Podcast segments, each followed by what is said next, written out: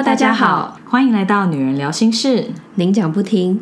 我是您，我是婷，在女人聊心事，我们陪你聊心事。上礼拜有跟大家分享彩萍发现怀了双胞胎，怀孕七个月突然住院，需要卧床安胎，到终于平安把宝宝生下来的过程。这个礼拜我们来继续听听彩萍更多的分享。那你后来去月子中心的生活怎么样？去月子中心之后的生活，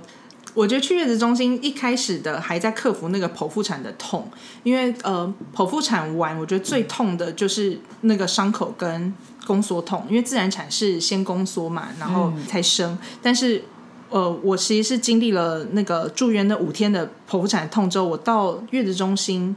前面都还在，还蛮痛的，而且因为呃我的小朋友三十五周，他们还算是早产儿，所以我去月子中心的时候，小朋友是没有办法跟我一起出院的，所以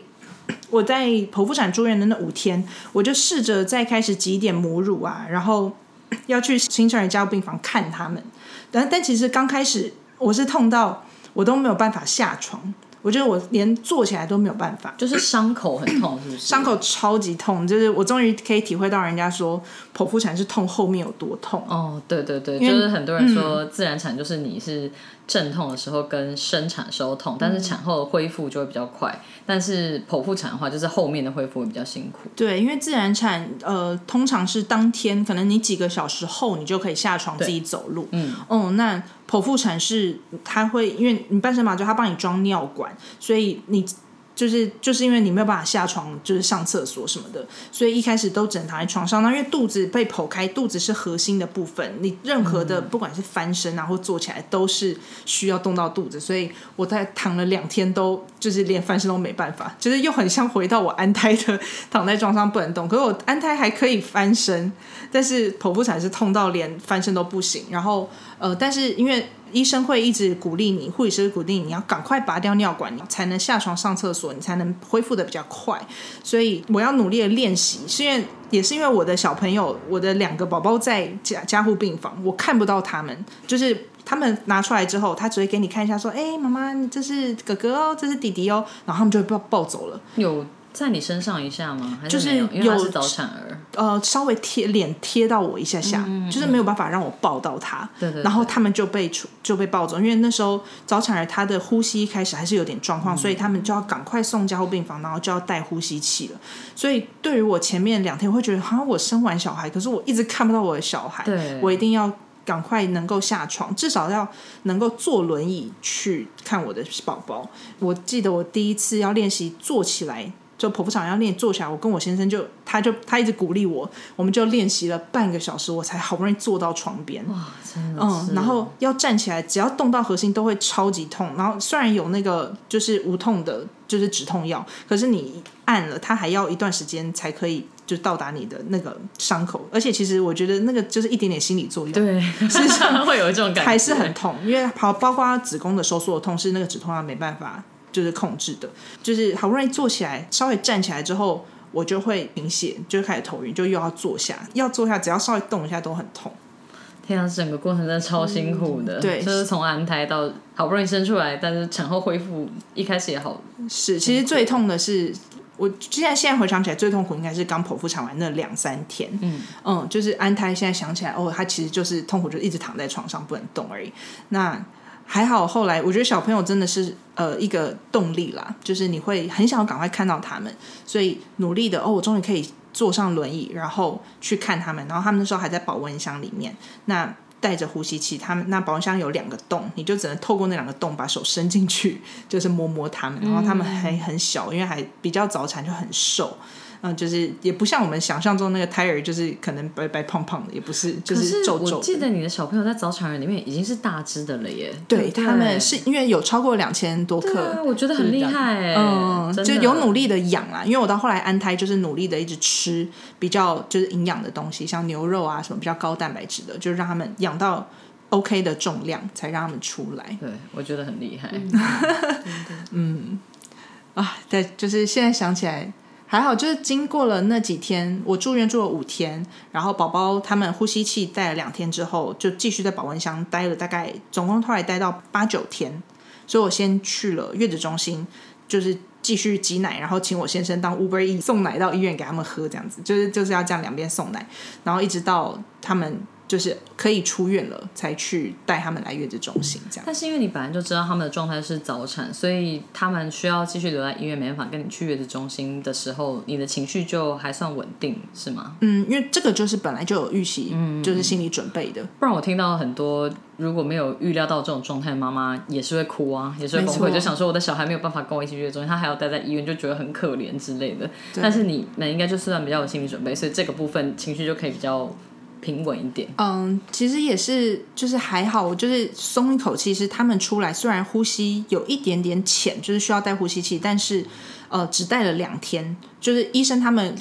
护理师告诉我们都是好的状况，都说哦，其实他们是 OK 的，只是呼吸器帮助他们一下下，然后两天后拆掉。就是他们每一天都在进步，他们事实上也没有什么状况，因为妈妈在怀孕的时候最怕小朋友可能出来，例如说可能器官有残缺啊、唇腭裂之类的，对就还好出来就是都 OK，所以你就会慢慢的放心，嗯。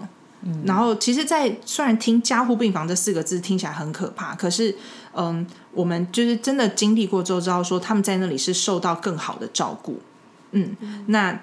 包括从加护病房，他们其实原来我才知道说，哦，中间还有一个叫做中重度病房，就是你从加护病房稍微好一点点的婴儿可以转到中重度病房，可是听起来中重度还是蛮蛮重度的，对，就只是不是加护病房了，还是有好些。，但是至少就是知道他们一个一个一般就是有慢慢的在进步，但他们就是变成他们都要跟一般生出来的小孩的婴儿室是完全隔离的这样子。嗯嗯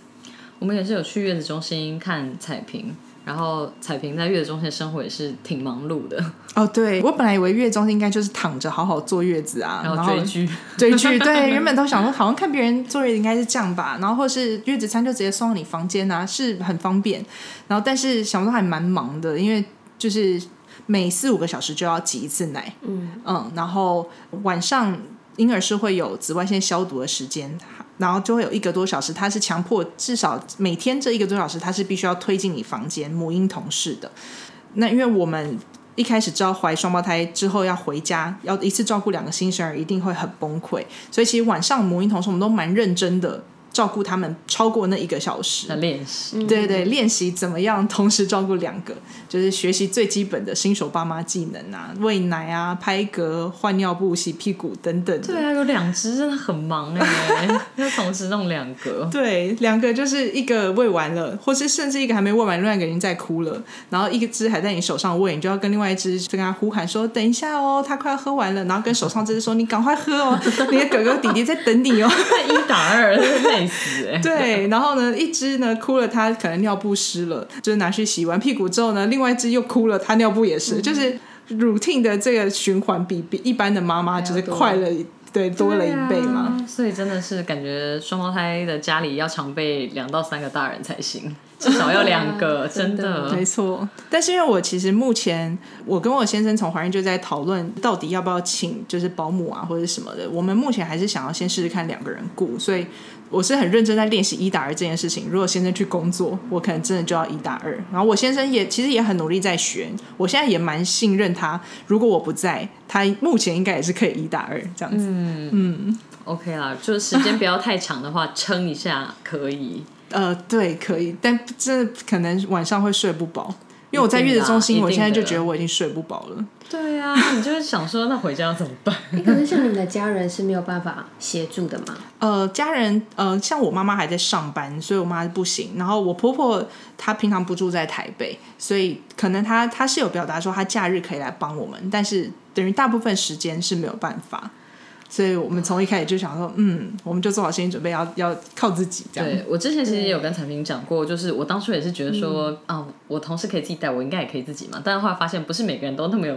全职当妈妈的天分。就我觉得顾一下可以，可是嗯，回家初期那个睡眠不足的状态，我觉得会影响到情绪，还蛮多的。就除了你自己身体很累之外，情绪可能会比较不好。所以小孩如果没有好好喂奶，或是又没有好好睡觉，然后你就会觉得说，我都已经累成这样，你到底想怎样？对，所以我就觉得，如果有人可以帮忙的话，也是比较好。对我之前也有跟彩萍讲过啊，不过他就说他跟他先生的公司就是他们希望可以两个人先一起试试看。我就觉得说，反正有。后备或是备援的方案，比方说真的是婆婆可以来帮忙之类的就好。因为我觉得比较怕是像我当初那样，就是你要临时再找那个的心理压力，其实我觉得真的也蛮大的。哦，嗯，对啊。其实我们被很多人警告，因为对对也有那个朋友生双胞胎的说，他们也是一开始想要回家先自己，结果呢，二十四小时就回家第一天之后，他们就后悔了，所以他们也是二十四小时之后就开始找。不过我觉得没关系，因为总是要自己走过这一招嘛。你如果都已经被那么多人警告跟告知这种些事情，但是你还是觉得说你们有共识，想要自己先试试看，我觉得那是一起做的决定，就还蛮 OK 的，嗯对对。只是前人会想要一直警告你，我也是等到生完之后我才知道为什么大家要一直问我 后面会有谁来帮我之类的。我想说，嗯，自己弄不行吗？哦，真的不行。啊！我现在也不知道我可以撑几天呢、这我现在也没有都不敢把话说的太满，就看到时候这个节目上了，看到时候我还撑不撑得住。因为像我们的国中同学是生双胞胎，然后他们是坐完月子之后，还是有请月嫂来家里。就是一段时间，那当然月嫂除了就是煮煮三餐给妈妈之外，她还是可以协助照顾新生儿。我自己是觉得，其实照顾是其次，主要是新手爸妈可以有喘息的时间。嗯，而且因为他两只小朋友的性格也不太一样，所以他们连吃奶就是也不太一样，就不是说我肚子饿我就要吃。嗯，所以其中有一只那个时候特别难喂的时候，真的是靠那个月嫂，因为她的经验比较丰富，所以她那时候就是一直在观察，哎，她到底是喜喜欢怎么样的，就是被喂食的方式。因为像有一个是她就是哭了，就是饿饿了就她她就是喝奶，她就是喝的很顺。可另外一个是她怎么样就是不喝，唯一可以让她喝奶就是她已经吵闹到她快要睡着，她累了，她累到她快睡着那个很忙的那个阶段，赶快塞奶，她才喝。可是新手爸妈根本不知道这件事情，对。所以他们那时候就是被他搞到 就很崩溃啊，因为小朋友喝奶的频率又是蛮频繁的，密集很密集，所以他们后来就会分享说，真的很感谢那段时间有一个更有经验的人来协助，然后他们才可以三个人轮流睡觉，哦，真的耶，不然很难睡。嗯，是对啊，所以还好你你有，就是至少比如说婆婆或者是你的家人，如果是中间可以来稍微接手一下下，至少你们可以有一个喘息的时间。对我现在这样越讲，其实我还是一直太多人跟我讲，我还是很担心。因为我觉得就是主要是是因为是双胞胎，大家就会更担心，尤其是因为像我们这种生一胎都觉得说哦不行不行，真的要有人要帮忙。那如果是双胞胎，那真的是不是乘以二而已，那个累的程度。对啊，还没有生出来的时候，就是还在安胎。我跟我先生在讨论说，生出来之后要怎么办，就是要怎么样轮流睡觉这件事情。想说，哦，那一个人轮白班，一个人轮晚上这样子。可是小朋友现在真的生出来，我们在月子中心练习的时候，你就知道。不是整天就是白班，我一个人就可以同时一直应付他们两个的。啊，对而且可能要排什么几小时，三，真的难顶多三四个小时一轮。呃，对，而且我还要挤挤奶根本没有睡觉。没错，没错。而且如果就是依照我浅眠的程度，我可能听到小朋友哭，就算是我先生轮班的时候，我听他们哭，我一定会醒。一定会，而且嗯，当妈妈之后，你的神经就会很敏感，就是他没有哭，你也会幻听他有哭，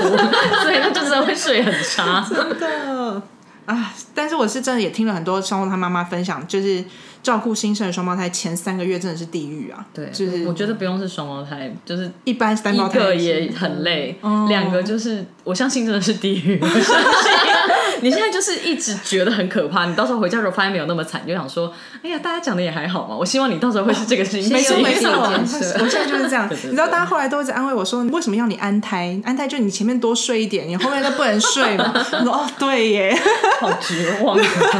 大家妈妈都一直想各种理由来安慰自己。对啊，或是有一些怀孕的妈妈，就到后期就是会不是很好睡嘛，因为就是你可能也会频尿，或是因为肚子压迫或者什么，对，就晚上会没那么好睡。然后你会想安慰那些妈妈，但是事实上是生出来之后更不好睡，所以就想说，嗯，你现在还是要尽量睡哦，没有没有办法讲什么好话，因为生出来之后就更累啊你。现在真的可以很懂哎、就是很多妈妈之前就在分享说，哦，以前都听人家说生产是有多痛，然后呢，想不到生完之后才知道，例如说胀奶更痛，或者是最痛的不是剖产当下，哦，原来是后面痛，嗯，哦，然后。就是发现当妈妈是一个比一个惨呢，就是比较痛苦是比较级的，就难怪大家当妈妈之后有这么多妈妈经可以聊。对，我觉得真的是，因为以前怀孕的时候，就会有以前的同事来跟我说：“哦，如果要聊妈妈经的话，随时欢迎哦。”我想说，妈妈经到底是要聊什么？就是到底有什么好妈妈经的？生了之后你就知道。我觉得其实也不用等到生了之后，因为大家怀孕的时候都有不同的状况，然后每个女生生小孩的情况也都不一样，所以你光是聊生小孩的时候是什么状况，那就已经聊不完了。然后之后又有什么带小孩，然后用品，然后什么上学，或是小朋友的一些身心灵的发展之类的，所以真的是。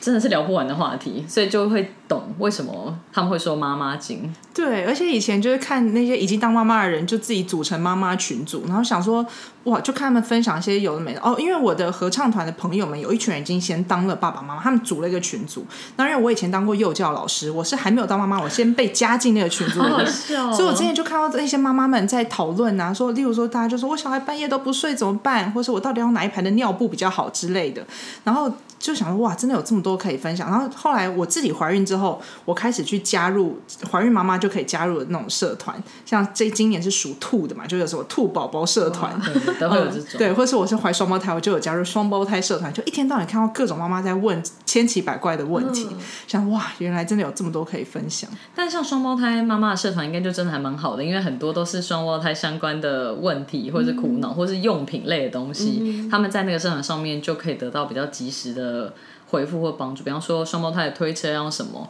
或是双胞胎的作息调整哦，那我觉得那真的是跟是单胞胎又不一样。嗯，对。对，所以加入那社团感觉还蛮实用的。没错，另外一个世界。哦，真的是另外一个世界。我也是加入才知道，或就会有妈妈就在出清宝宝的衣服嘛。那一般单胞胎妈妈可能就是哦，顶多就是哦，我是男宝或女宝这样。双胞胎妈妈就是会说哦，我要出清这一批衣服，全部都是一对一对的。对啊，你不觉得这样也是蛮好的吗？对，对啊。然后，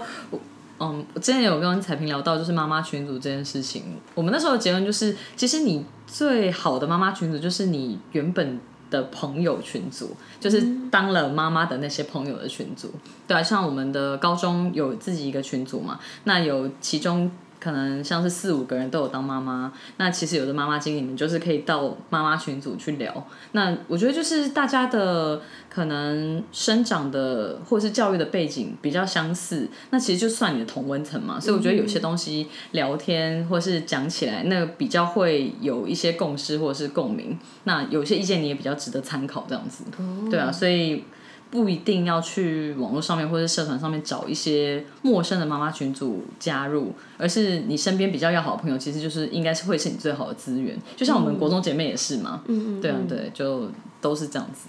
因为我们那时候有聊到，就是我加入妈妈群之后，你就会把它当成很像当八卦版在看的，因为很多妈妈会提出各种问题，而且那个问题很多其实是跟小孩不一定有关的，可能是说，哦，我怀孕了，但是我老公开始都不回家，或者是呃，或者是我婆 有有有，我朋友也是会分享这个，就是他们加入共同的妈妈群组，然后他们就会。把里面的跟我们分享说，这个人真的很夸张，他是把这边当个板吗？然后就会跟我会有很多 OS，对不对？超级多妈在那边抱怨的，你就看到夫妻问题、婆媳问题，然后呃未婚生子问题，就真的是八卦版，千奇百怪的，可能被婆婆刁难，或者是有人问，甚至问说什么呃，我应该要怎么样让先生知道我不开心啊？或是你就你会一看就觉得哦，他的先生是个渣男，但你却为什么要跟他就是生小孩？没关系。这种在朋友之间应该也是没有这种事情。对对，但是这群妈妈因为是一群你不认识的人，所以他们分享这个有时候就会觉得就是有点太夸张，或者是有时候我真的看到是觉得他是太笨的问题，我就会跟他抱怨。例如说，有妈妈就会问说：“呃，到底呃生产的时候可不可以戴隐形眼镜？”呃，这可能没有生过人不会特别去想这个问题。有的人就是大家都在幻想说，我生产完要拍一张。第一张的全家福要很漂亮，所以有的妈妈可能去接假睫毛啊，有的会去雾眉，然后有的妈妈当然就近视就，不想戴眼镜，就想戴隐形眼镜。可是下面就会有群妈妈在骂她，就是你知道生产是件多危险的事情吗？你也不知道会多久啊，你到时候那个隐形眼镜可能会干掉啊，会拿不出来之类的。嗯，对，我觉得就是除了像自己的朋友群组。的妈妈群之外，有一些比较目的性的社团，比方说像是彩萍有加入双胞胎的社团，那就是很是小孩的取向嘛。那如果说是兔年社团的话，有些可能就是你是同一年生的，所以之后要上学或者什么的，有一些东西可能也比较可以讨论。那我觉得还有一个可以加入的，就是比较是地方性的妈妈社团，就是他可能就会跟你有地缘关系，所以他们要问什么也是学校啊，或是有一些物资的买卖。其实我觉得有地缘性就都还蛮方便。我记得我那时候是有在地方性的社团里面跟一个妈妈买了那种尿布之后。他就有跟我说有这个地方妈妈的社团，所以我后来才加入那个地方妈妈的社团。我就觉得说，哦，有些有地缘性是还蛮有加入的价值的，因为还是面交的时候至少会在你家附近。对啊，对啊，或者是说他如果你们是揪团买东西，可能他离你家的距离也没有很远，他可能就顺路帮你送来。嗯，我就觉得还蛮方便的，真的。对啊。而且我之前已经有多次推广那个地方社团的好处，因为我在里面找到我的保姆，我真的是无比感谢那个地方社团。哎，那我到时候如果真的是收撑不住，我可能也要就是来参考一下。对啊，我觉得对，这真的是有差。可是我觉得那就是运气啦，因为那时候保姆他们刚好有，因为要找宝宝，在疫情比较严重的那一阵子过了之后，他原本的托育小孩就可能一阵子没有送托，反正他们要新找宝宝，他就是在地方。对啊，他儿子就跟他说：“那你都有在用那社团，啊你要不要用那个社团婆婆看？”所以他小孩帮他泼上去，然后我就有看到，所以才找到他。所以我就觉得说：“哦，我真感激我那时候有因为疫情。”那时候有一些比较地区性的外送，或是某一些没有在 Uber Eats 或 Foodpanda 上面的店，他们自己有做外送。我那时候是因为这样子才加入那个群组的，就没想到在上面找到我的保姆，所以我真的是一辈子感激。对啊，对，所以那个我们比较是地区妈妈的那个 Line 群组，我也已经有把彩萍加进去了。嗯，对对对，因为它是算彩萍没有。住离我家没有到非常近，但是还是算是同样的一个区域。嗯，对啊，对，所以之后有什么东西可能也是互相分享一下。对对对对对，或是看到什么觉得 always 很多的，我可能也会讨论一下。其实，在彩萍讲之前，我真的对安胎。的概念就是只是躺在床上，嗯，就是可能我不会特别去想说他还要需要打药，或者是还还需要吃药，嗯，然后或呃甚至是他需要二十四小时的监测，嗯，然后他在讲的时候我才想到说，哦天哪，那其实我刚一直觉得你很幸运，是因为我那时候脑袋浮现的另外一个人，但我现在想不起他的中文名字，就是 Vivian 那个艺人徐若瑄啊，对，我刚也想到他，对对，他就是卧床了很久很久，然后久到他那时候生完之后，我记得他连。呃，走路就是恢复你的肌力，那些他都要从零开始练习。没错，你的腿的肌肉有萎缩吗？呃，我的就是其实还算是有萎缩，就是我的小腿变细了非常多。我那时候还跟我朋友开玩笑，就是要瘦小腿的话，就 卧床安胎就好。之前有讲过这些，对，因为我最近也是有看到别人分享，也是因为他卧床。所以腿真的变超细，我觉得那真的是细到蛮恐怖的。虽然女生都会想追求腿细，可是你就会觉得说，天哪，用这种方式瘦，那真的是肌肉流失。对，就是还好。我那时候你刚说我是幸运，其实后来我想起来真的是幸运。就是首先是宝宝他提早被发现，我可以安得住。就是像徐若瑄，她也是，她她当然是因为高龄，所以。他就是他得安，而且他是他跟我不一样，他是要倒着安嘛，就是他是脚脚要高，然后头要低，因为他是那时候高龄呃怀孕，他是怕宝宝滑出来。我是还好，我不用到绝对卧床，我忘记他到底是不是绝对卧床了。那我是每天至少我还可以从床走到厕所，就有这个走路，我至少还有拥有走路的这个能力。因为像他如果是绝对卧床，他就是很多安胎妈妈是要复健的。就是他必须要重新练习走路这件事情，呃，所以我后来我觉得剖腹产我会比别人晚一点站起来，也是因为我本来脚就已经躺太久了，我脚就已经没力了，所以我同时要克服伤口的痛跟我脚没力这件事情，就是要重新练起来这样子。嗯，我就想到安胎真的就会想到徐若瑄诶，因为也是令人印象很深刻，就是高龄怀孕，然后之前听到有些说法都是就是一路躺着。对，到宝宝生出来，对对对，嗯，就最多人知道是他。我后来安胎之后，我去借了一本书，他是呃之前的一个主播叫肖同文，肖同文他也是安胎，他出了一本就是安胎顺产的书。哦，我后来真的很推荐安胎妈妈，我就我我推荐护理师说，你们应该介绍所有安胎妈妈去读这本书，因为我是自己去看了这本书之后，我才对很多事情释怀。嗯，因为嗯，可能现在在听节目的人也有人就是面临到安胎这件事，希望他也可以鼓励之后的。人，因为嗯，很我们真的要知道我们接下来会发生什么事情，我们才会有心理准备去做这些努力啦，应该是这样讲。否则我都是先遇到了，然后你会先很 shock，说天哪，怎么会是这样，然后才去做。那后来看了那个书，你就知道说，哦，有人至少跟你一样，甚至他比你更惨，才会比较就是放下，就是稍微心里比较平衡一点点这样。对啊，就是你看一下类似的经验，或者有经历过这些事情的人讲的，就更可以感同身受，跟知道你不是孤单的，对对，跟会比较知道说碰到这些事情的时候，你要用什么样的心态去面对。没错，嗯嗯嗯，其实。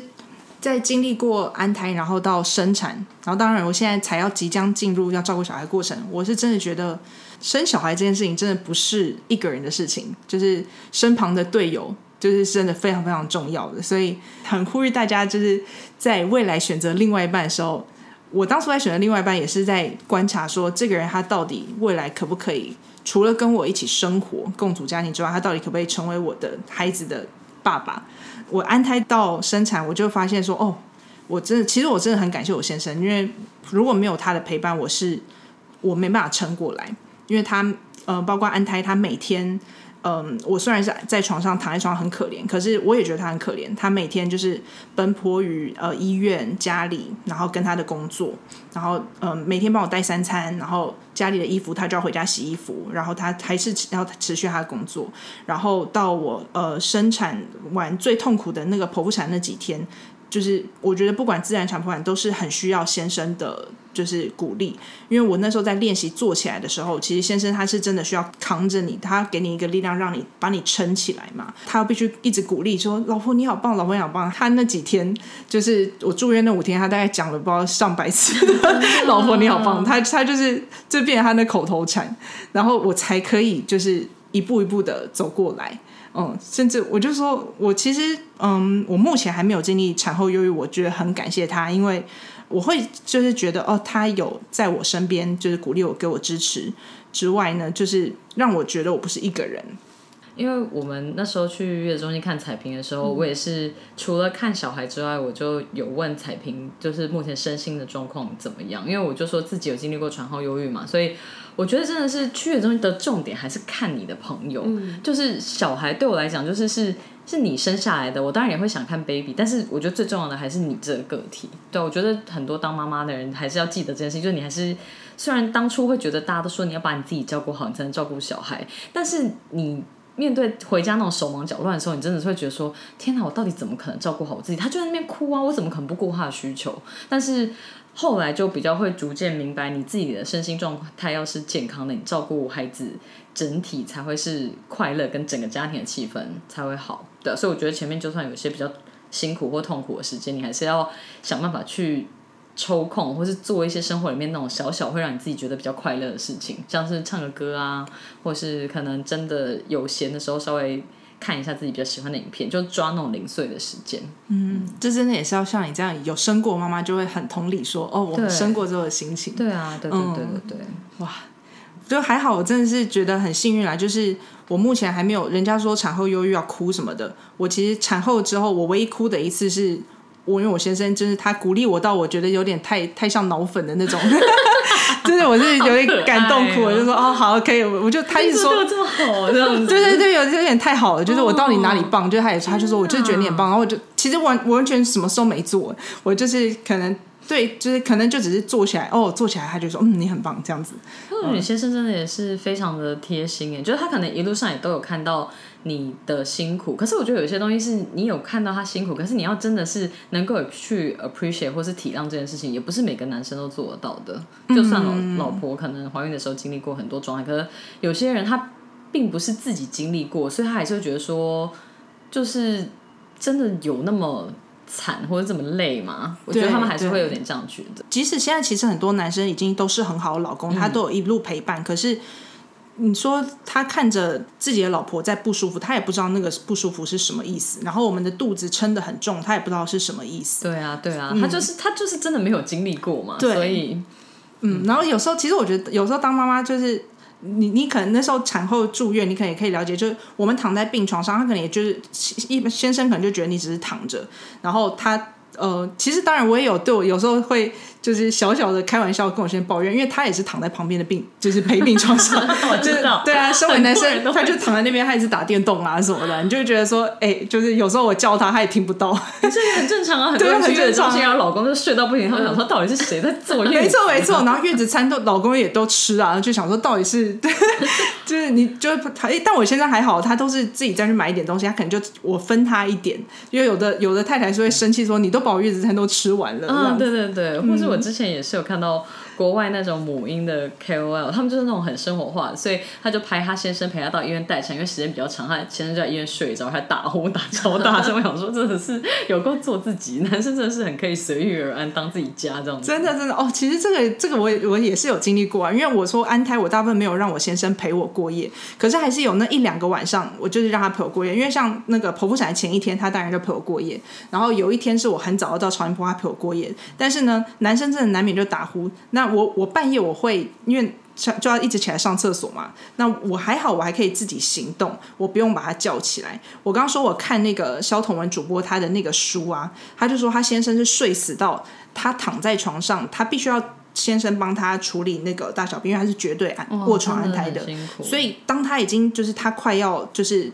憋不住他的尿的时候，他先生怎样都叫不醒，他要去想他要用什么东西丢他先生才会醒。你丢卫生纸还太轻了，他说他到后来呢，他是丢遥控器，他先生被砸醒嘛，然后先生被砸醒还有起床气，还骂他，就说你不是刚才尿过吗什么的。可是对于那个就是绝对卧床的妈妈会很难过，因为会说。对你一个睡着的人来讲，会觉得你刚刚才上厕所才上过，可是我其实已经忍了三四个小时，我需要上这样。嗯，真的，嗯，我我跟我先生也是有经历过这样状况，我也是有叫他，他怎样叫不醒，然后我也是有试着拿东西丢他，需要拿一个有重量但是又不会砸死他的 东西。对对，然后他先生会打呼嘛，就是男生难免会打呼，然后我就是听到打呼我就会睡不着，那我隔天就是要生产的人了，我睡不着，我到底要怎么办呢？对，我就要把他怎么样摇醒，然后就说你可不可以侧着睡，你才不会打呼之类的。的，好辛苦。没有，这是比较有趣的部分，但是总总归来讲，就是还是蛮感谢他，就是陪我这样走过来。嗯，对，有一个好老公真的是很重要。对没错，而且我觉得，就是你们经历过这么多事情，那是因为你本来就跟你先生彼此都比较熟悉。虽然说就是生结了婚之后没有很久就生小孩，可是你们至少前面认识的基础是比较长的。不然的话，我觉得有一些人如果他是真的是意外怀孕，或是在对对方认识还没有很深的情况之下，你真的是一个赌注哎，就是你的先生到底是一个什么样的人，他会成为什么样的爸爸，跟对你们的生活会产生什么影响，真的是很难想象。对，这也是可能有很多妈妈会有产后忧郁的一个关键点，因为很多人说你在生产完坐月子那一个那个期间，你就可以观察你的先生他到底是一个小孩，还是他开始转变成熟变成一个爸爸。嗯，这个在我呃生产完几天之后，我跟我先生我们自己有聊这件事情，他说呃我们聊说生产这件事情真的呃，因为对于我们女生来讲，我就是就想上我剖腹产，我是。但那个没办法做起来嘛，这个是一个极其狼狈，然后像剖自然产的人也是极其狼狈，你完全没办法掩饰的，因为很多人可能在结婚的，就是才在新婚的当下，你看到的都还是对方好的那一面。就假如说有的女生可能很在意形象啊，在先生面前说不定都还呃不敢放屁等等的东西。可是生产这件事情是你完全没有办法掩饰。如果自然产，它多痛，它就是会叫的多凄厉，它就是会多狼狈。然后剖腹产也是，大小便什么都要先生帮忙处理。所以我那时候跟我先生就说，还好，我先生就说还好，他本来就是对。老婆她没有一个完美的想象，她就是你知道金牛座的人就是很踏实务实，她本来就是觉得她就是要一个这种真实面，然后她说他他蛮开心，他经历到了这个真实面，然后我就我也觉得，呃，跟他经历过就是安胎到生产这段时间，我们就很像经历了一个生死交关的，我们就变成是好战友了。对对对，嗯有革命情感的。没错没错，然后可能接下来在一起照顾两个小孩很崩溃，那可能又是升华成另外一个层次的战友这样子。嗯，真的，嗯。不过我觉得目前听起来彩萍先生真的是很可靠，很给力。对，金牛座好男人，还好我后来把我儿子也选了金牛座。好好笑哦。我说你们今天之所以会吵男人，就是因为妈妈帮你们挑了五月十九号，我是金牛座。很谢谢彩萍来跟我们分享，我们真的是挑在他快要从月子中心回家，嗯，之前赶快请他来录一集节目，不然的话，我想说回家你们要面对两个新生儿，真的是短期。之内比较难约你上节目，那我也真的很谢谢女人聊心事，就是一路这样记录我的心路历程。可能因为像我现在偶尔想要回去听，就是我那时候的心情的时候，我就回去听你们的节目哦。然后你们的节目，其实在我安胎的过程中，我其实也都是躺在床上听你们，就是每双周更，或是。每一周都有更新的时候，我觉得哎，好开心哦！我今天 礼拜三又有事情可以做了呢，然后就躺在床上就听一个下午你们的 podcast。这样，彩萍也是我们的忠实听众，有这种回馈，你就觉得说。嗯，节目继续做下去还是有意义的。对啊，而且我那个时候在我结婚的时候，我结婚的影片里面还有提到你们嘛，因为你们算是我们，就是我跟我先生的媒人，就是说，哦，我跟我先生就是因为当了十五年的朋友，因为女人聊心事而开始有的交集这样子。对对对，我那时候有跟小宁讲这件事情，我真是促成一段良缘。没有想过可以当媒人，对，真的耶。嗯，对，因为我也没有当过媒人的经验，就是你很难把生活圈的某一个人介绍给另外一个人。嗯，有啊，可能还是会介绍朋友认。认识，可是要真的成也不容易。但是我们这就是等于是开了一个头，然后让他们自己去，对对，就是他就变一个媒介这样子。对啊，真的真是太棒了。嗯，好啊，希望你之后回去照顾双宝的生活顺利，跟以后还有机会来聊照顾双胞胎的生活。好，可以久一点这样子，可以久一点没关系。之后再来跟我们分享，再到我们节目上面记录你的生活。嗯，谢谢，谢谢彩萍，谢谢。如果你喜欢我们的声音、节目内容或我们分享的心事，欢迎订阅这个 podcast。如果你是用 Apple Podcast 收听，请给我们五颗星的评价，给我们鼓励哦。有任何话想对我们说，都可以写 email 给我们，或者是在 Facebook、IG 搜寻“女人聊心事”，您讲不停就可以找到我们喽。我们经常会在 IG 开征求听众们意见和经验分享的调查系列，有兴趣参与调查的室友们，记得追踪我们的 IG。我们会把相关的链接放在 Podcast 的资讯栏中。女人聊心事，陪你聊心事，我们下次见，拜拜。